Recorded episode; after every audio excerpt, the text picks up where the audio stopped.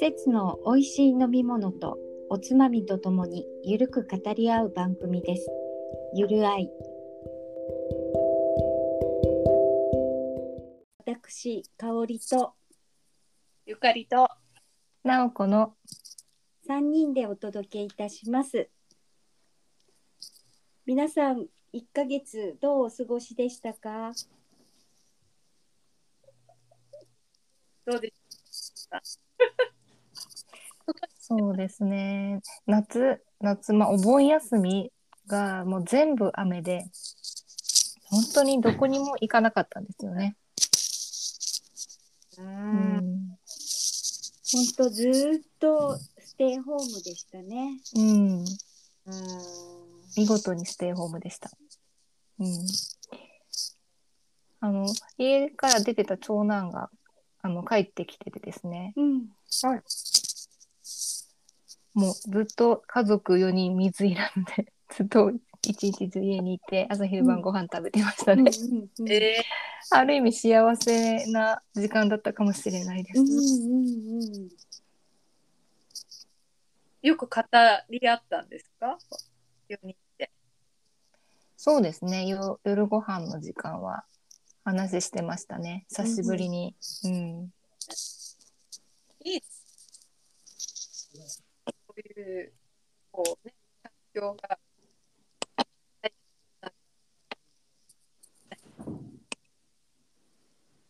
いろいろ話せて、うん。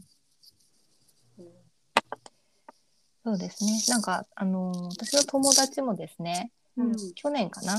あの単身赴任する予定の旦那さんがあのコロナでちょっとしばらくあの行かないことになって在宅でお仕事をするようになって。うんで子供たちもあの、まあ、学校とか職場行けなくてずっと家にいてでもなんか家族4人ずっといる時間があったっていうのはやっぱり幸せだったっていうのを聞いて、うんあうちもなんかそういう同じようなし幸せを感じたなっていうふうに思いました。うんうん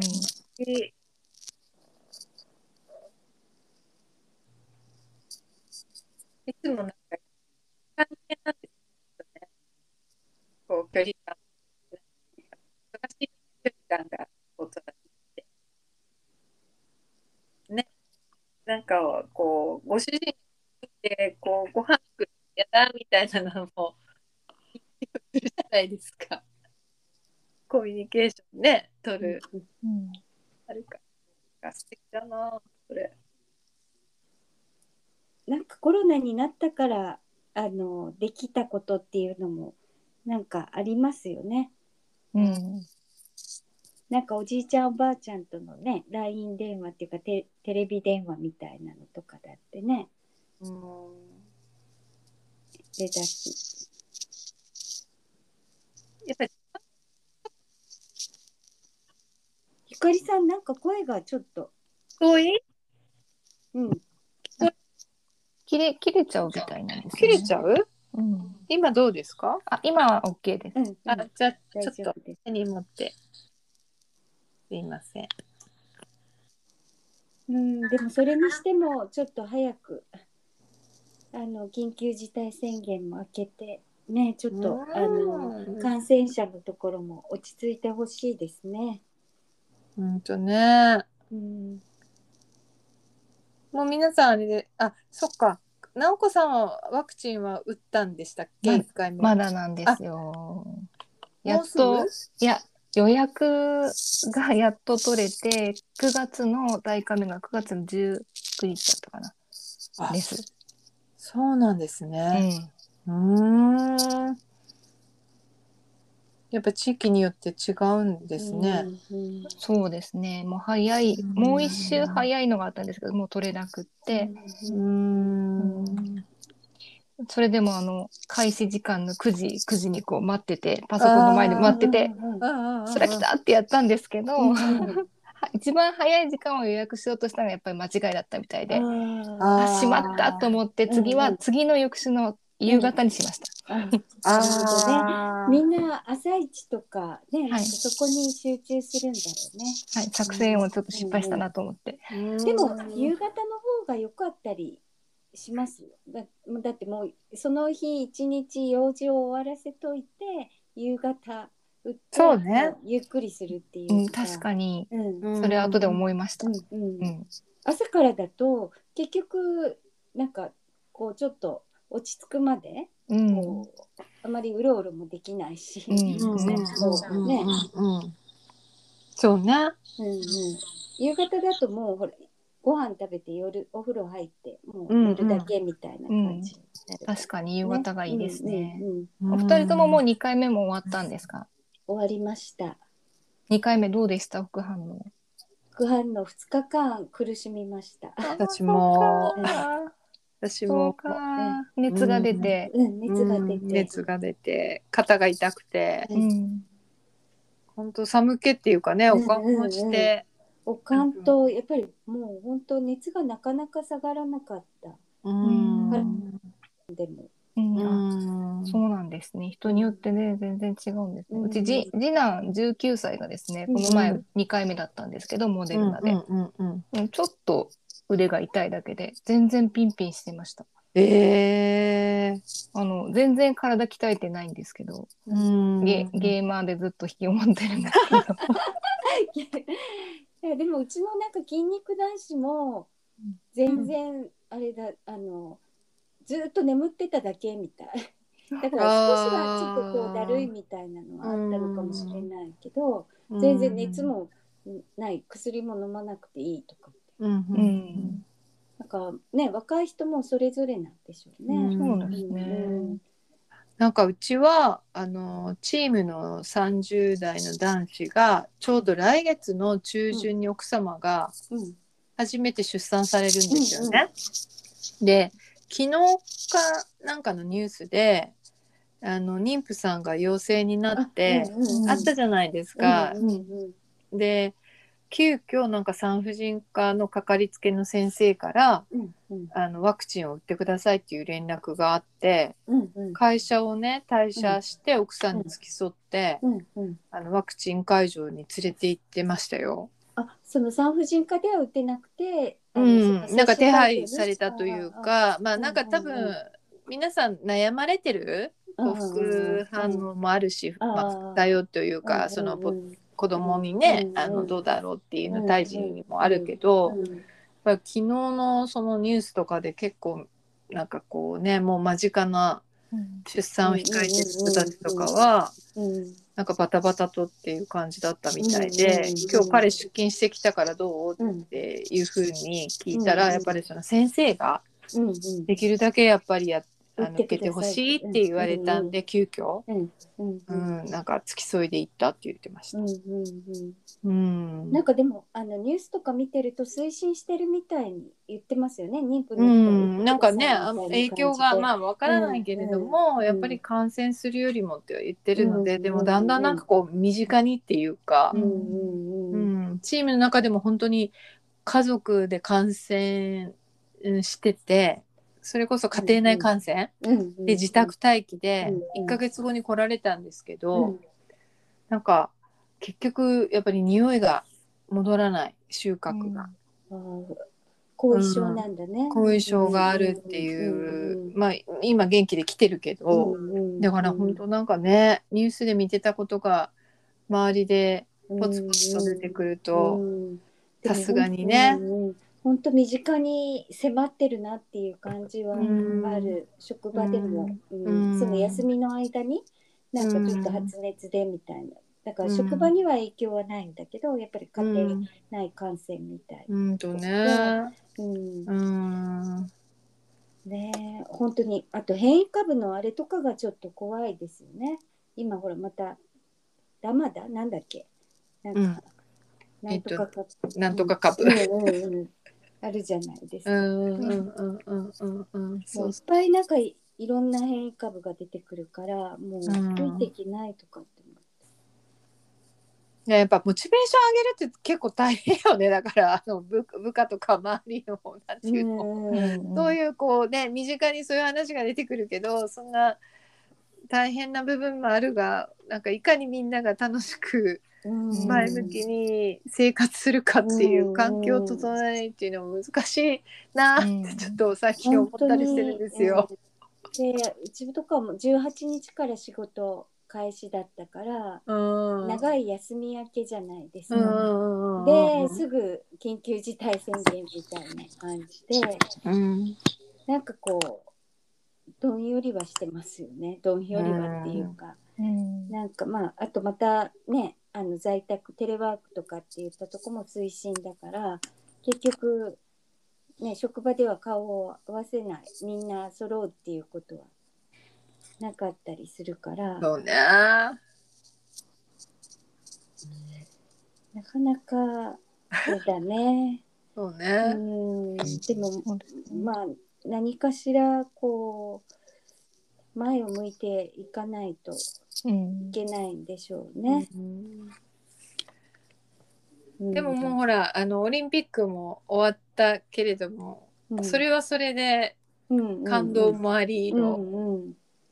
なんかね楽しい部分もあったりとかもしたですけど、うん。なんか結構女性が頑張ったなって、うんうんうん。男性女性ってあんまり分けないが、うん。なんかこう最初からこう噂されてた人よりもうんうんうん一生懸命なんかやってた女性がこう、うんうんね結果クローズアップして金とか取ってたからその辺うんうんもなんか見応えありましたよね。うんうんやっぱり地道にコツコツが一番なんだろうね。うん女性のあのバスケットが明るかった。よねね。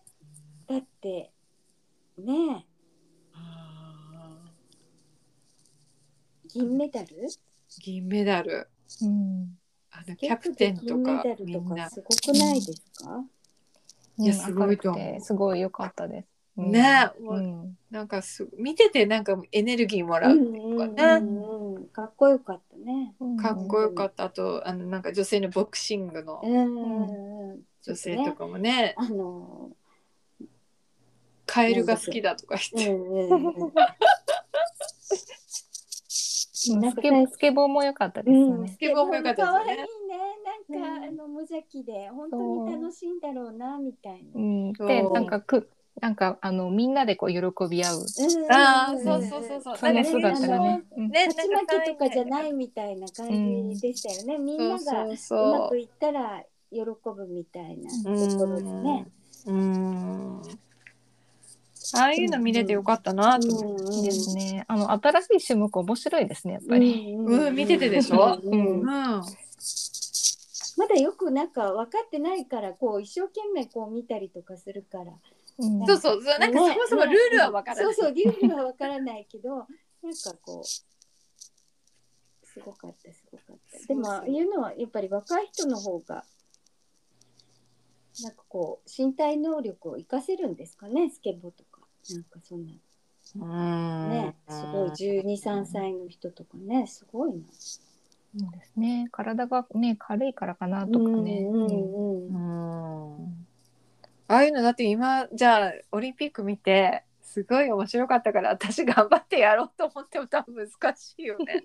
いやースケボーはちょっとねあの 卓球ぐ怪らいはやる我をしてしまうから私たちの場合は。ちょっともう骨骨折とかなんとかでもうほら 折れたら大変。もうほら腕足とかってもうそれはちょっとあの生活支障が出てくるからちょっとね。うん、でも筋力は大事だからやっぱりつけとかないとねとは思うね。うん、なんかボルボルダリングはしたいなと思うんですけど。あああでも福岡とかだとどこかあるのかな？うんちょいちょいあるみたいですね。あ本当うに、ん、でも私子ど子供用のボルダリングになんか酔っ払ってこう登ったことがあるんですよ。って。で一応登れたんですけど次の日、次の日もあちこち痛くて大変でした。あーへえ。だから日頃使わない筋肉をすごい使うんですよ。ああ。でもあれも頭も使うって言いますもんねこのどういうふうにこう登っていったらいいのかみたいな力のかけ方とかねなんかそういうふうなので、うん、でももう落ちないように必死にしがみつくんで 本当に日頃使わない筋肉使いますよ。ああうん、なるほどね、うん。あと多分こう体とかがさ大人になったら勇気も必要よね。あっちに行くのにそうね。うん。でほらこうなんか飛びつくみたいな感じのがあるじゃないですか。うん落ちるかどうかみたいな。ね勢いつけてこうピッていくじゃない、そうそうそう あの勇気がそうんんなないっていう。ないねきっとでもほら勇気を持たないと落ちていくんだよね。え確かにね一個一個行かないと勇気があればいいんですね。うん私あの運動神経となんかなんか俊敏性とかないのでこうゆっくりこう行くのが良さそうだなとかね。いやいいんじゃないですか。それはそれはほらなんかこう攻略してこういけそうだからそれはそれで良さそうな気がする。うん私は多分なんかずるずる落ちていくタイプ。いけなくて。私意外に素早く登れそうなはい、気がする。行きそう、かわいさん行きそう。さっさっさそんなっさいきそうな感じはするけどでも握力とかなんかこう腱鞘炎になってからあんまりもうなんかこう力がないからでもやっぱりこうしとかないといけないなとは思う。筋力って大事だ、それとあれじゃない？この指のなんていうんですか？このね、うんうん。握力というかこうんの関節のね、うんうん。あれが多分もうないと思うん、でもこれ大事だからやっぱりね何かの時。これ災害の時とかだってさやっぱりこう生き延びた生きの伸びるためにはねこう脱出していかなきゃいけないこともあるだろうからさ、うん、筋力って大事。う。でも今回もね本当に雨がねひどかったですね。また台風も来てるからちょっと本当地盤が緩んでるところは心配ですね。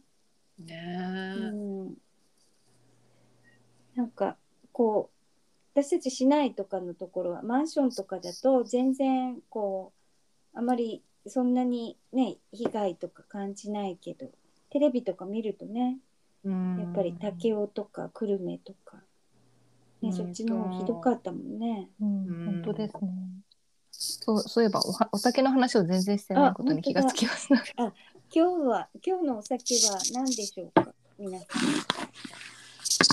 私はマッコリーですね。初めてマッコリー飲みました。美味しいですか？うん、美味しいです。で、あの乳酸菌が入ってるんですね。お肌に良さそねあとビタミン B6 が入ってたりとか、ちょっとなんか健康に良さそうな成分が入ってそうなのにちょっと惹かれました。うんなんか韓国ってい基本体に良さそうな感じの多くないですか？キムチもそうだし発酵食品だったりとか、なんか女性のなんていうの？美美容というか、美肌というか、なんかそういうのにね多いなって感じですよね。うんうん。そうねサムゲタンとかもねそうそうそうそうそうそう。韓国に行ったことがあるみんなあります？私韓国はないです。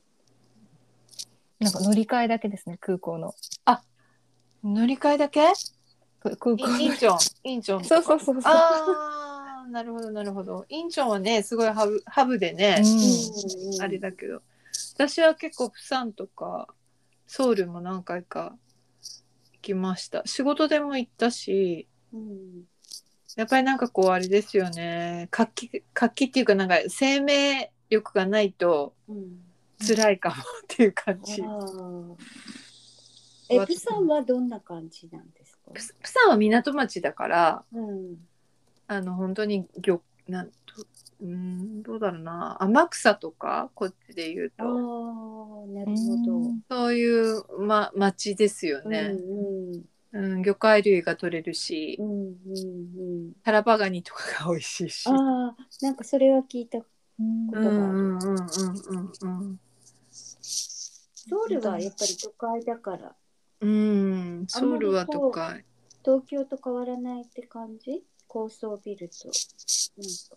あでもごく一部じゃないですかね。うん。やっぱりちょっと入ったらすごいこう路地裏になって屋台とかがあってみたいな。もうでもうん私もちょっとここ数年行ってないからねもっと開発されてるだろうけど。うん。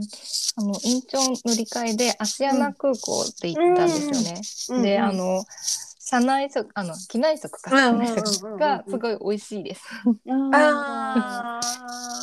うん、なんか昔々は韓国とかの飛行機に乗るとなんかキムチの匂いがするとかよく言われてたのよね。。海外から言うと日本航空とかに乗ると醤油の匂いがするとかっていう話がうんねちょっとあってたけどうんうん。実際なんかやっぱり持ち歩いてる人が多いから。なんか気持ち必ず出ましたね。うん。もうもう一機乗ったのがあのルフトハンザだったのでやっぱりあのご飯そんなにやっぱりなんか美味しくないんですよね。うんうんうんうん。比べるとなんかホッとするご飯も出るしキムチもあるし、うん。うんっていうのは感じました。うんなんか海外から帰ってくるといいかもですね。なんかそ,、うその機内あの逆にね日本に帰る途中で食事とかね、いいですね。いいかも。かおりさん行かなきゃね、韓国。うん、行かなきゃもう私はあの最近ちょっとあの BTS にの沼にどっぷり使っちゃってるんですけど 本当に中学校の私デビッド・ボーイ以来ですよこんなにハマったの。私もデビッド・ボーイにファンレター書いてもうハウスキーパーになるのが夢だったんですよ。あ本当に私を あのハウスキーパーにしてくださいってロンドンまで手紙を送った記憶すがあごるい情熱。いやもう多分今もう本当にお手伝いさんになる勢いよ合宿所の すごいそんな情熱的ね情熱的な人だったんですね。もう本当に、えーでも多分リアルで一回会うと落ち着くと思うんですけど まだほらリアルで見てないんであのねこう DVD とか YouTube に上がってる動画とかああいうのなんで、うん、ちょっとまだこうねこうリアルで体験をしていない部分のこう妄想が広がってるっていうか 何何が惹かれるですか？声とか全体？顔とか？なんか音楽とか？なんかまずはこうメンバーの皆さんがすごく仲がいいなんかわちゃわちゃ感っていうかなんかこうすごいハッピーと愛が溢れてるんですよねなんか。うんうんそれとこうみんながやっぱり誠実で本当になんていうのかなこうビジネスライクじゃないっていうところ、まあ、うん。ある程度ビジネス要素もあるんでしょうけれどうん。なんか本当に音楽を楽しむとかうん。歌を楽しむとかダンスを楽しむとかうん。なんかそういう自分たちが楽しんでるところを見てもらって幸せになってほしいっていううん。ようなところで、うん。で BTS 自身もアーミーが幸せだったら自分たちも幸せみたいうん。なところ。と、うん。あとはまあ仕事関連で言うとやっぱりビジネスモデル的にはもう秀逸なんですよ。うん。BTS ってハーバービジネススクールのあの、うん。ケーススタディとかにもなってるぐらいなんですようね。ん。とかあの日系アジアとかにもうん。特集されて、やっぱりうん。ビジネスモデルとしてすごく秀逸というか、なんか今はや今流行りって言ったらいいんだけどプロセスエコノミーって言ってうん。なんかプロダクトアウトじゃなくってプロセスに、まあうん。意味があるというようなうんところをうまく作り上げているっていうところがあるので、うん。なんかそういうのをこう見ていくのも楽しい。単純にまあ歌とかああいったところも楽しめるんだけどいろんな方が考察しててこの歌は背景にこういうものがあるみたいな。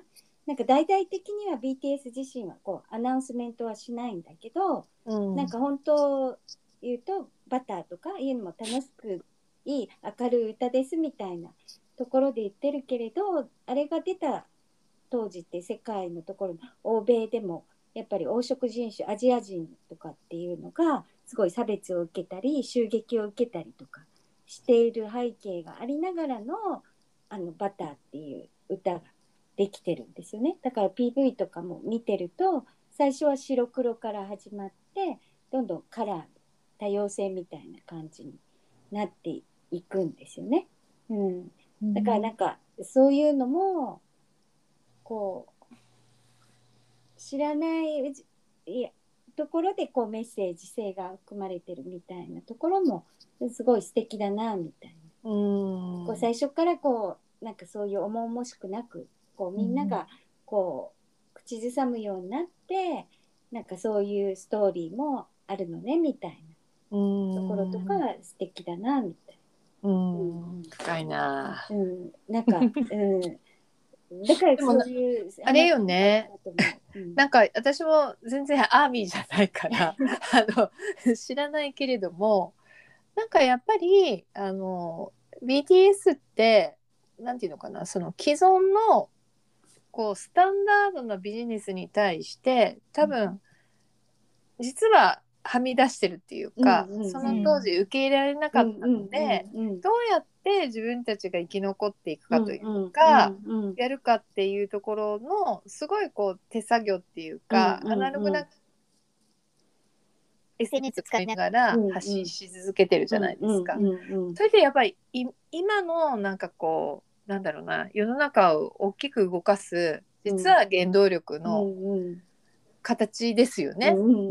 なんかこう作られた大きなその,、あのベーシックなところから育ち上げてスターになったわけではないので。あとすごい巻き込み型、まあ、アーミーもだけど社会とか、うん。そういったところもこううまく巻き込んでうん。って言ったところとあとはうん。その7人のメンバーそれぞれにうん。やっぱりストーリーっていうかナラティブ物語があるんですよ。うん。なんかそこにもやっぱり共感したりとかこう、うん。やっぱり感情がこう入っていく部分が皆皆さんあるんだと思ううね。ん。うん。それともう本当にもうみんな性格がなんか良すぎるというかなんかあんなに売れグローバルでグラミー賞とかもノミネートされて、まあ、少しぐらい天狗になりそうなものだけどあれは多分まあ事務所の教育とかああいうのもあるんだとは思うけどもともと生まれ持ったものとあとはやっぱり年少の人たちが年長の人たちあのメンバーの年上の人たちとかから学んでいってるっていうようなところもあるんだろうなみたいな。うん。なだからそういう関係性が本当に素敵だなと思うしなんか韓国って事務所問題奴隷契約とか、うん。ほらなんかいろいろアーティストの人たちとこう揉めたりとかっていうのも耳にすること多かったじゃないですか。うんうんでも BTS の事務所は、まあ、今でこそすごく大きくなってそのファンサイトのコミュニティとかあとジャスティンの事務所とかも買収したりとかしてうん。すごく大きくなっているけれどすごいあの事務所のスタッフとか、まあ、社長とかとうん。アーティストの人たちとすごいコミュニケーションをすごい取ってるみたい。うん。でやっぱり自分がどうしたいのかって言ったところもやっぱりかなりこうアウトプットなんかこう聞いてあげてうん。こうやりなさいとかでは一方的にこううん。事務所の戦略にこういうふうにやっていくじゃなくて君たちはどうしたいの？みたいなところとかもうまうんくこう聞きながらやっぱりうん。まあ一流のそういうプロデューサーとかそういう人たちがこうサポートをしていってるみたいなところがあるんだと思うのね。うん。うん。だから結構まあ今までのアイドルとはちょっとやっぱり違う？ゆかりさんが言ったように、やっぱ苦労してるんですよ、うん。デビューの時に、うんデビューの時に苦労してるから多分そこがぶれないうんうんうんでみんなで作り上げてうんうん。爆発してるから、うんうんうん。そこ大きいんじゃないですかね。うんで本当に練習するもんね。うん。うん。なんか一生懸命お母さん。お母さんみたい。もう本当に。もう早く私はあの1ヶ月ぐらいちょっと韓国留学に行って早く合宿所のおばさんにならないでも料理だけはちょっとできないからお掃除と洗濯はもう大丈夫ですって言ってちゃんと あのあの BTS のハイブになんかちょっと履歴書を持っていかないといけない。本当に。もう今の私の夢はそれをもう本当に。早く韓国語をマスターして本当だ本当だ。うん韓国のマスターしなきゃ、マスターして。まあでもどこにねそういう気持ちをこうぐっとねで出会えるかってわからないから、かおりさんも引き寄せの法則もあるからいろんな人に言ってるとうん。どこかでね、いやいやいや会えますよ。よみたいな感じでねあのまあ会うこともだけど、まあね、どこでこうなんかこうそういうねあの関係者の人と話が聞けたりすることもあるかもしれないしあると思うね、絶対ある。とうん、頑張ります。素敵。うん、その情熱が私には欲しいです。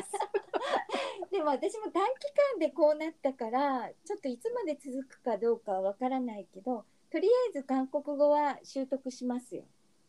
3わかりました。頑張って。じゃあみんなで韓国旅行に、はい。あとはちょっとランゲージパートナーをちょっと見つけないと、ね、あの、話さないと意味がないので、うん。ちょっとそういったのをちょっと。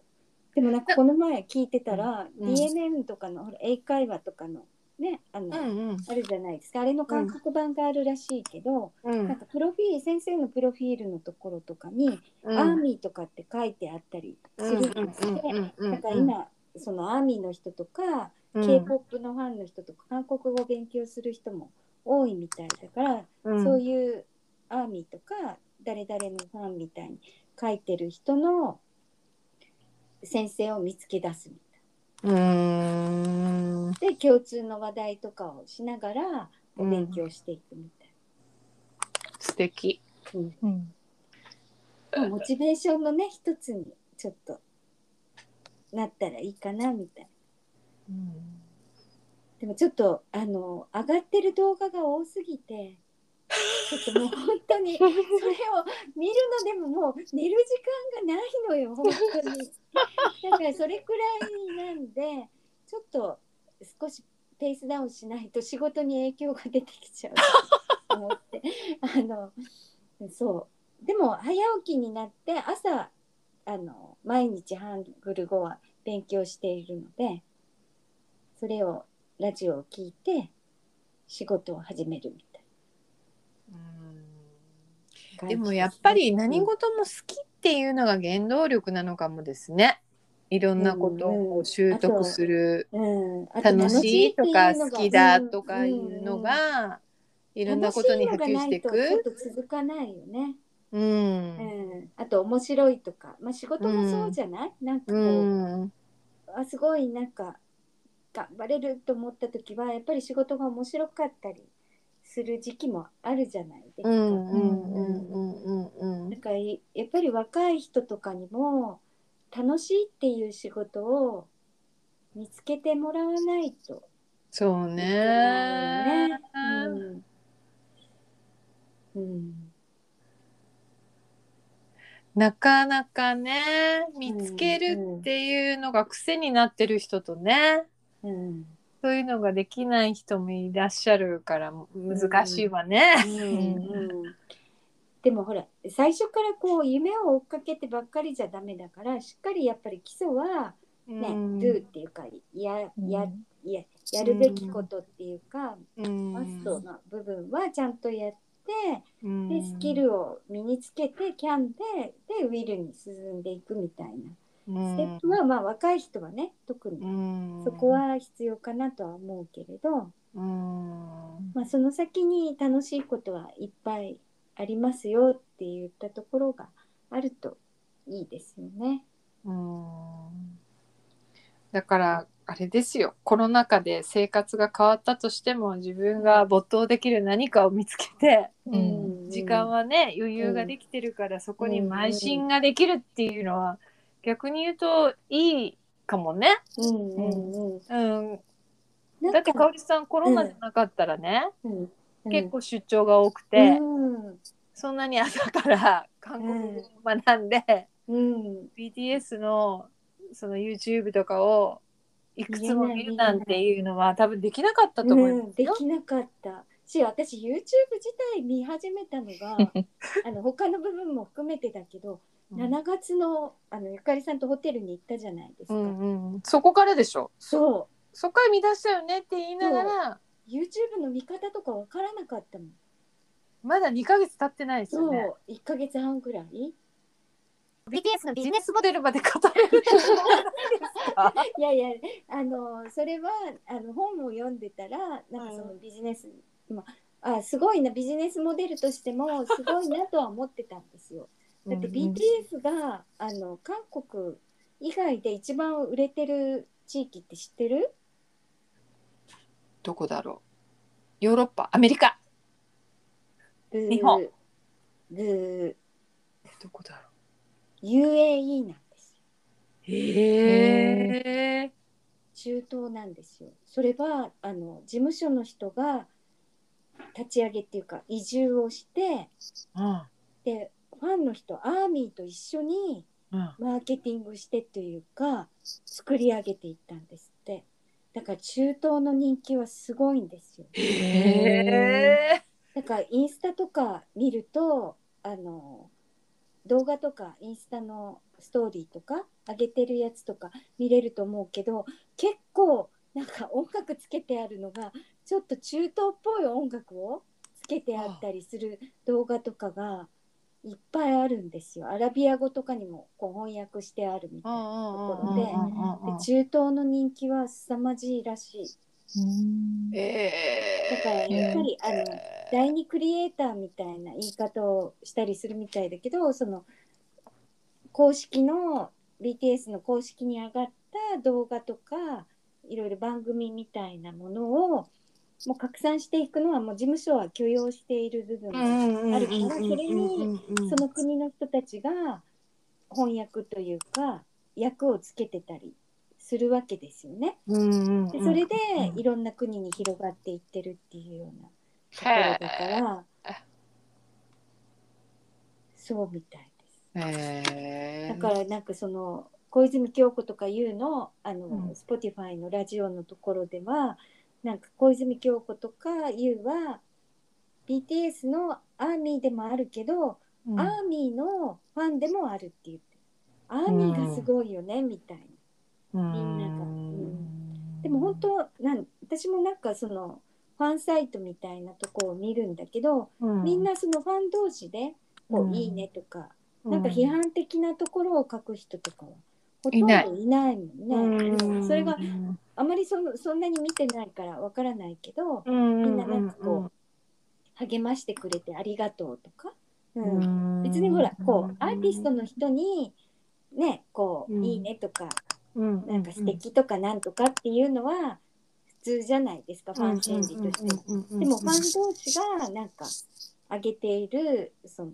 BTS の自分の推しのメンバーの人の写真とかなんかあここが好きみたいな言ってるところをいいねとか素敵とかなんか言えるのはすごくいいなみたいな。うん、なんかそういう多分文化をなんか BTS のメンバーの人たちがメンバー同士なんかすごい褒め合ったりするんですよ。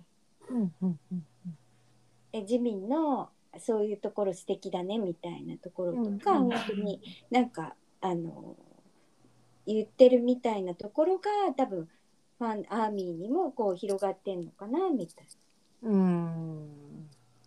な。なんか本当まれまれに見るとは思う。まあなんかほらやっぱりね誰が目立つとかいろいろあるじゃないですか。メインボーカルの人とか、ねあのダンスの人とかって、うん。あの人に負けないようにとかいろいろありそうなところだけれどまあみんな切磋琢磨はしてるんでしょうけれどやっぱりなんかこうお互いを称え合うみたいなところとかはすごく素敵だしあの皆さん考察してる人とかもよく言われるけど「ラブマイセルフ」って言って自分を愛しましょうみたいなのをスローガンにしてるんですよね。うんだからあのメンバーの人たち自身も自分のことを愛するしアーミーのことも愛するみたいだからアーミーも自分のことを愛してくださいみたいじだから自己肯定感みたいなものとかなんかそういったところを持ってほしいみたいな。でも自己肯定感って本当すごくこれから重要ですよね。うん日本の日本の社会にな。おいてもうね。んうんうん。やっぱそこが低いからね、うん今日本人ってう。ん。なんかいろんな意味でなんかあの申し訳ないけどこう材料になりそうですね。ね。研究すると面白いかもですいやいやいやね。本当に今のあ話えっと聞いてると。だしその BTS の人の中にも、やっぱりずっとあの抑うつっていうか躁うつみたいなので、うん。苦しんでたメンバーの人とかもいるんですよ。でもそういうのもカミングアウトっていうか自分は学生時代とかでそういうカウンセリングも受けてたとか。あとはそうんのやっぱり BTS の「ダイナマイト」とかですごく売れてしまって、うん。そんなに自分は歌がうまいわけじゃないし他にもっと、あのいいグループとかあるのに自分がこんなに売れてしまっていいんだろうかみたいなところでちょっと鬱になられたメンバーの人とかもいるんですよ。でもそれもちゃんとみんアーミーとかにもお知らせっていうかこう話をして自分はこういったことで乗り越えられたみたいなところでやっぱりこう書くこととか自分の状態を今知るっていうようなところで歌詞にされたりしてあとよく事務所の方とかとも話してそれを乗り越えられた人とかもいるんですよね。うん。だからあのそういうのを包み隠さないのとうん。よく BTS とかって泣くんですよ。うん。でもそういうのも泣いてるところとかっていうのもなんかこう見せるところが私は素敵だなみたいうんなんか今までだったらほら泣いてる姿とかっていうのはファンには見せられないみたいな。うん。風潮ってあるじゃないですか、うん。悲しんでる姿とかっていうのは。まあ、人間臭さだようんね、うんそういうのもね。か。涙とか、うん。やっぱりそれはあの嬉しい涙もあれば自分ができなくてとか、体調が悪くて、いいパフォーマンスができなくて泣く涙っていうのも、悔しくて泣く涙とかもあったり、うん。なんかすそういうのはなんか素敵本当に素敵。まあ香織さんは素敵で。本当に。もう話はね話聞きません尽きません尽きない。今日はやっぱりそろそろ。ね、マッコリと、そろそろね。まあ BTS にするのか、マッコリとアーミーになるのかっていう まとめですね。でもこれはちょっとあこれは話題にしたのはちょっと間違いい。やいこれはもう今ほら私最高一番ね。潮に沼ってるから、うん、いいいいと思いますよ、うん本当。うん。うん。でも本当にあの素敵な人たちのなんかやっぱりこう愛が溢れているのを見るのはいいね伝染していくから幸せな気分にもなります。うん。うん、こういうことになるとやっぱりあの戦争とかねああいうのもなくなっていきそうな気がする。うん。なんかこうねみんな、うん。なんかこう愛を持って認め合えれば。うん、そうね。なんか、最初はコロナで大雨で、うん。なんかうつうつとしてる感じだけど、うん。最終的にはね、うん人のね、そういう人間らしさで、うん。うん。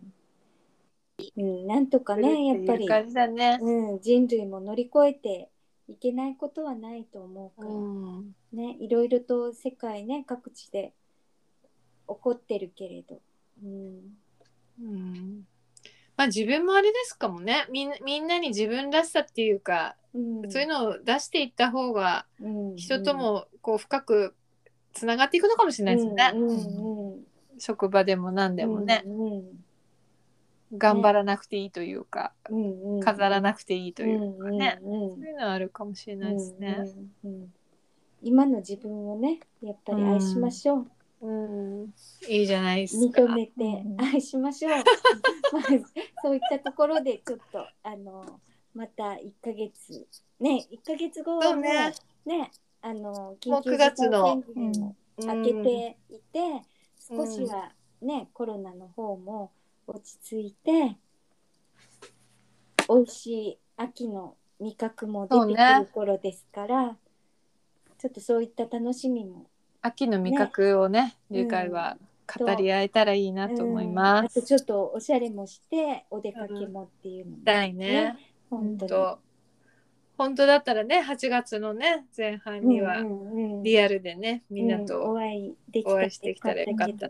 うん、まあ楽しみはちょっと先に先に取っといて。ううん。ん、またお会いしましょはい。お会いしましょう。あっという間でした。今日う。も。はい、今日もあのちょっと私が沼っているところのお話で申しいいいと思いますなんか香織さんのはいまた可愛い一面がうんうんい今日は満載だったのでちょっと今はちょっと嬉しかったです。少し落ち着け自分っていう感じなんですけど 本当に大丈夫です。のはいもうすぐあのちょっと落ち着いてくると思いますので はいあのそこはお許しくださいっていうことで。じゃあまた皆さんあの22時にお会いしましょはい。うゆるあいでした、おやすみなさいおやすみなさい。